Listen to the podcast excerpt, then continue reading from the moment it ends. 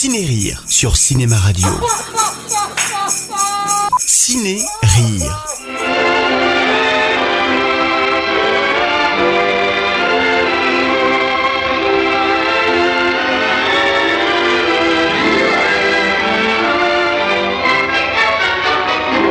Bonjour, bonsoir, quelle que soit l'heure où vous écoutez cette chronique. Voici une nouvelle chronique de Ciné Rire, ça fait longtemps qu'on ne l'avait pas faite, et c'est une chronique de Noël qui est consacrée au film de Noël par excellence, à savoir La vie est belle, réalisé par Frank Capra en 1946. Alors, Joseph, des ennuis? Il va falloir faire descendre quelqu'un sur la Terre. De nombreux fidèles demandent qu'on aide un nommé Georges Bellet. Ah oui, cette nuit est cruciale pour lui. Nous allons envoyer quelqu'un immédiatement. Avant de vous parler du film, il faut parler un petit peu de Frank Capra, à savoir comme il s'appelait lui-même dans son autobiographie, l'homme qui avait son nom au-dessus du titre. En effet, c'est le premier réalisateur à avoir suffisamment de pouvoir à Hollywood pour que les producteurs acceptent de le laisser faire ça. Celui-ci a commencé sa carrière à l'époque du cinéma muet grâce au célèbre producteur de films comiques Max Sennett. Grâce à lui, il réalisa trois films avec un grand comique des années 20, Harry Langdon, qui le fit connaître à Hollywood. Mais le film qui le fit vraiment connaître du public en tant qu'auteur, c'est New York Miami en 1934, avec qui il remporta de nombreux Oscars. They'll stop all right. It's all a matter of knowing how to hail them. You're an expert, I suppose. Expert, and I'm going to write a book about it called The Hitchhiker's Hail. There's no end to your accomplishments, isn't there? Si cette comédie romantique, appelée également à Hollywood la comédie sophistiquée, changea complètement la comédie américaine, l'influençant encore même aujourd'hui, Capra décida de s'orienter par la suite vers la comédie humaniste, genre dont il devient le plus grand fer de lance. S'ensuivit une série de cinq films où le réalisateur est alors au sommet de son art. Ces films ce sont L'extravagant Mr. Deeds, Les Horizons Perdus, Vous ne l'emporterez pas avec vous, ou encore L'homme de la rue. Et surtout, l'un de ses plus grands films,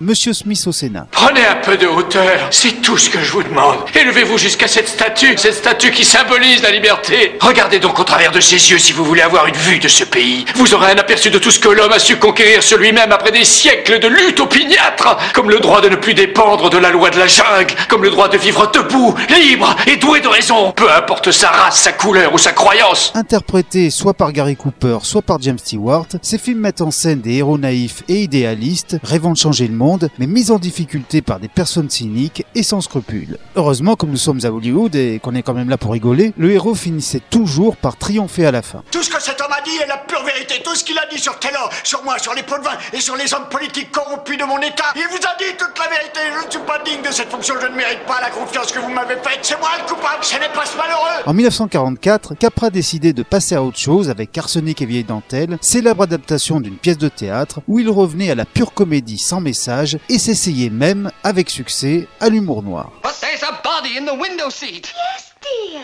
We know. Cependant, en 1946, il souhaite revenir une dernière fois au style Café sa gloire avec La vie est belle, mais en proposant cette fois-ci beaucoup plus d'humour et de drame que ses films précédents. Et ce, grâce notamment à l'utilisation pour la première fois du fantastique et du conte, éléments qui transcendent complètement les fondamentaux de la comédie humaniste, à Capra. Et pour conclure cet âge d'or, qui de mieux que l'acteur fétiche du cinéaste, James Stewart, pour incarner George Bailey, le héros idéaliste du film? Dieu Tout-Puissant qui est notre Père, j'ai prié rarement jusqu'à présent, mais si vous êtes compatissant et si vous entendez ma voix, je suis perdu, je sais plus quoi faire. Par pitié, guidez-moi, Seigneur.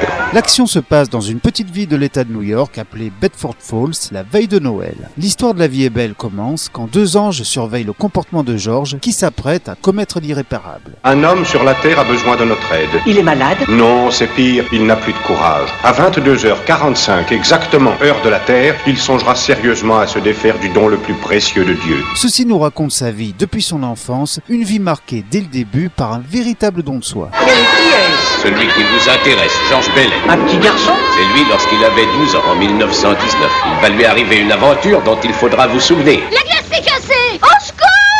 Georges, ce jour-là, sauva la vie de son frère. Mais à la suite de ce bain glacé, il tomba malade et perdit l'usage de son oreille gauche. Devenu adulte, George se marie avec son ami d'enfance, joué par Donna Reed, avec qui ils auront quatre enfants. Tu sais ce que nous allons faire? Nous allons faire des folies. Huit jours à New York et huit autres jours aux Bermudes dans les grands hôtels. Je boirai du champagne, je dégusterai du caviar, j'écouterai de la musique avec la plus jolie des femmes. Et après, chérie? Oh, on aura le temps d'y songer. Mmh, Oui, bien sûr, t'as raison, comme toujours, t'es un amour. Après avoir annoncé à à son rêve de devenir architecte ou explorateur, il a finalement repris la petite société de son père, à savoir une association de construction et de prêt. Cependant, cette entreprise permet à George de continuer à aider la communauté de Bedford Falls en donnant la possibilité à la population, en majorité assez pauvre, de devenir propriétaire. Remboursez-moi mon argent tout de suite. Vous faites erreur, votre argent n'est pas dans mon coffre-fort. Il est dans la maison de Joe Stern qu'on a bâtie à côté de la vôtre. Il est dans celle des Candy, de Madame McLean, des Gregory, dans des centaines d'autres. Si Potter réussit à devenir le maître ici, on construira plus dans cette ville une seule maison qui soit digne de ce nom. Il vient de se saisir de la banque. Il contrôle la compagnie d'autocars, les services publics et aujourd'hui c'est notre tour. Pourquoi? Parce que notre société le gêne beaucoup dans ses affaires. Et parce qu'il veut vous obliger à vivre dans ces ignobles logements, vous en payez un trop gros loyer. Potter a réussi à semer la panique. Et pourquoi? Parce qu'il veut vous pousser à lui vendre toutes vos actions. Et il fait une affaire splendide. Si nous le voulons, nous réussirons à nous en sortir. Il suffit que nous nous entraidions et que nous ayons confiance les uns dans les autres. Ce qui n'est pas spécialement du goût de Monsieur Potter, propriétaire d'une grande partie de la ville, qui souhaite ardemment que les habitants restent locataires afin de gagner toujours plus de brousouf. Alors celui-ci n'a de cesse de mettre des bâtons dans les roues de George, qui malgré tout ne lâche pas l'affaire et son affaire, et continue d'aider les plus démunis. Georges, je suis à présent un vieux monsieur et on ne m'aime pas beaucoup. Mais de mon côté, je ne suis pas un tendre et je n'aime personne. Vous savez aussi bien que moi que je contrôle pratiquement tout dans cette ville, sauf la société de prêts et construction Belay. Vous savez aussi que depuis de nombreuses années, j'essaie de mettre la main dessus ou de la ruiner, mais je n'ai pu malheureusement y réussir.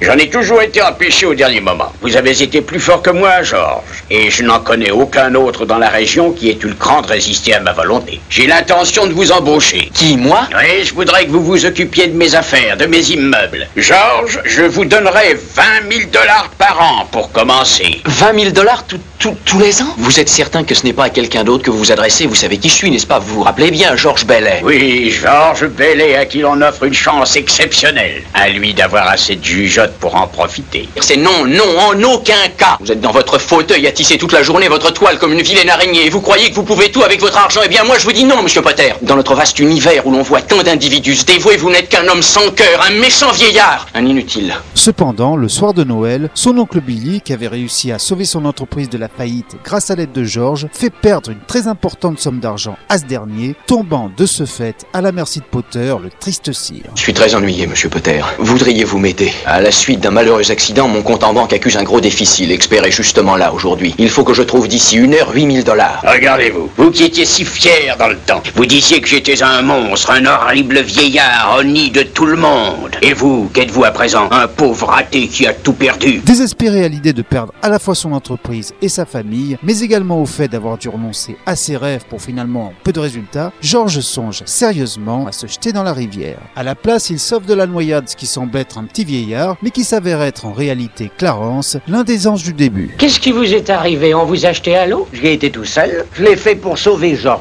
Sauvé de quoi? Du suicide J'ai dû faire vite. Alors j'ai sauté dans la rivière. J'étais sûr qu'en voyant quelqu'un se noyer, vous essayeriez de lui porter secours. Et j'ai eu raison. C'est de cette façon que je vous ai sauvé. Ah, c'est une bonne plaisanterie. Votre lèvre saigne, Georges. J'ai reçu un coup de poing dans la figure en réponse à une prière que j'avais faite. Oh non, non, non, Georges. C'est moi qui suis la réponse attendue. C'est pourquoi j'ai été envoyé ici. Qui est-ce qui vous a dit mon nom Oh, je sais tout ce qui vous concerne. Eh bien, qui êtes-vous alors Clarence Abadi, ASC. Qu'est-ce que ça veut dire ASC Ange de seconde classe. Ah, miséricorde. Et là, le film bascule dans le fantastique quand cet ange décide de montrer à George ce qui aurait pu se passer s'il n'avait jamais existé. Dans cette séquence, à la fois spectaculaire et cauchemardesque, George se rend compte que Bedford Falls, rebaptisé Pottersville, serait une ville en proie à l'individualisme et la corruption. Où est passée la société de prêt et construction La société de quoi? La maison des Belles, elle était dans cet immeuble-là. Elle est en faillite depuis déjà des années. Laissez-moi Laissez-moi tranquille Des années Vous me lâchez Écoutez, écoutez, écoutez,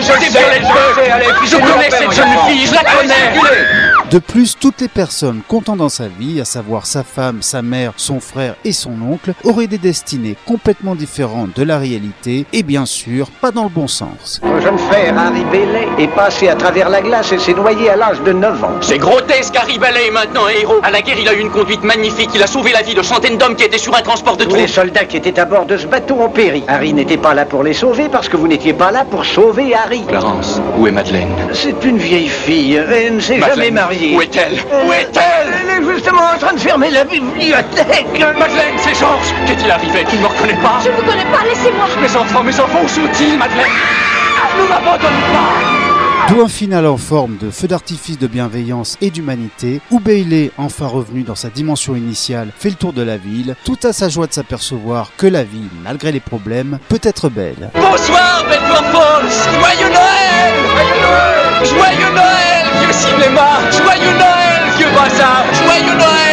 société de préconstruction La vie est belle est un véritable ascenseur émotionnel cinématographique. Passant du rire aux larmes avec un art consommé du storytelling, Capra conclut avec maestria sa volonté de montrer au monde comment il pourrait aller mieux grâce au pouvoir magique du cinéma. Georges, et voilà ce que nous apporte le Père Noël. C'est Madeleine qui a tout fait. Elle a dit à quelques amis que tu avais des ennuis. Ils sont partis dans toute la ville chercher de l'argent pour toi. Ils n'ont rien voulu entendre. Ils ont dit Georges a des ennuis, comptez sur moi. Tout est bien qui finit bien Cependant, à sa sortie, le film ne remportera pas le même succès que ses autres comédies utopiques. Et de ce fait, le cinéaste, devenu entre-temps son propre producteur, sera obligé, pour renflouer ses comptes, de faire quelques comédies beaucoup plus basiques, perdant progressivement toute l'inspiration qui l'avait rendu célèbre. Mais miraculeusement, au fil des années et des rediffusions, La vie est belle furent découverts par le public américain qui en fit son film de Noël fétiche un bon Noël Joyeux Noël, papa Mes enfants Tommy, je voudrais vous manger de baiser Ce qui fait que cette œuvre devint la pierre angulaire du film ou du téléfilm de Noël qui passe et repasse en boucle à cette époque précise de l'année. Il est également constamment cité dans de nombreux films et séries comme Claire de Lune ou Friends qui soulignent un incroyable rituel qui est la diffusion du film le 25 décembre. Mais la citation la plus notable et la plus réussie vient sans conteste du premier Gremlins qui, outre de diffuser des extraits du film, constitue quasiment une version délirante et horrifique de La vie est belle où les anges sont ici remplacés par de petits êtres démoniaques. Des gremlins, des petits monstres, des centaines de monstres. Peut-être des milliers. Dans quelques heures, cette ville sera transformée en zone sinistrée par une catastrophe épouvantable. Tenez, vous allez voir. Voilà, pour finir, je voudrais vous souhaiter de très bonnes fêtes de Noël. Et au cas où vous écoutez cette chronique euh, un autre jour dans l'année, je vous dis simplement de jamais oublier de rire parce que personne ne le fera à votre place. Ciné Rire sur Cinéma Radio. Ciné Rire.